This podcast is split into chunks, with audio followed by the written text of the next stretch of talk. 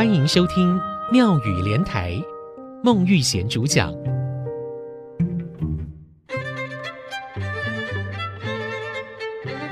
好野人去吃命。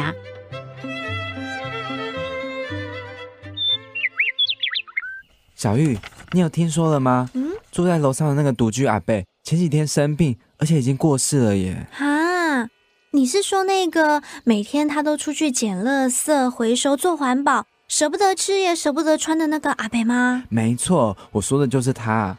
可是你绝对想象不到，嗯，社工人员在帮他整理东西的时候，发现他的存款竟然有一两千万呢！哇，这么多钱啊！对啊。可是他既然这么有钱。为什么要过着好像乞丐一样的生活啊？真让人想不透哎！你没有听过一句话吗？叫做“好野人去吃命”。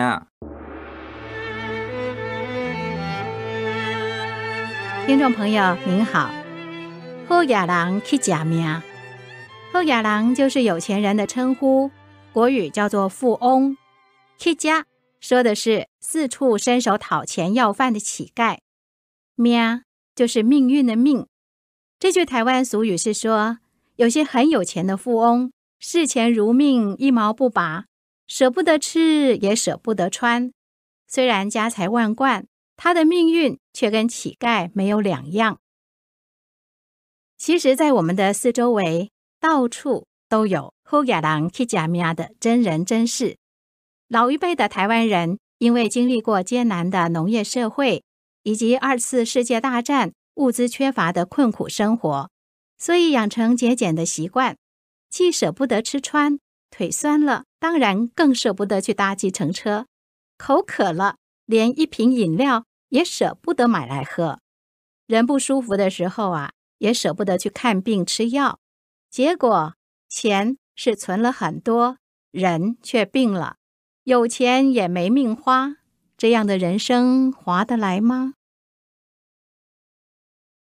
好野人去吃命，这样的性格，无论存有多少钱财，都是有钱的穷人。诚如西方谚语所说，他并非拥有财富，而是财富拥有了他。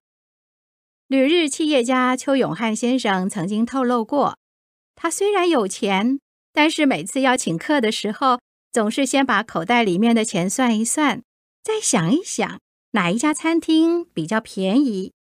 他也坦白承认，他最在意的是要花多少钱，却不在乎好不好吃。他说，虽然已经有钱了，但是在付钱的当下，还是会非常的严密谨慎。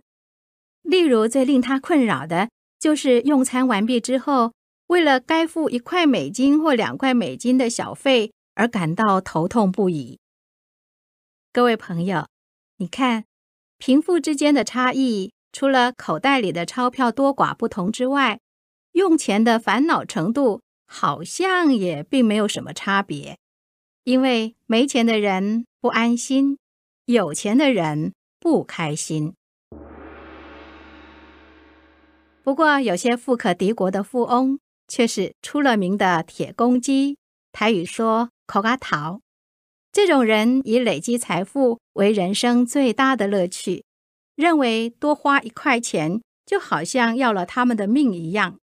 其实这一类的有钱人生活也过得并不快乐，我们就比喻他们是喝野郎去假名。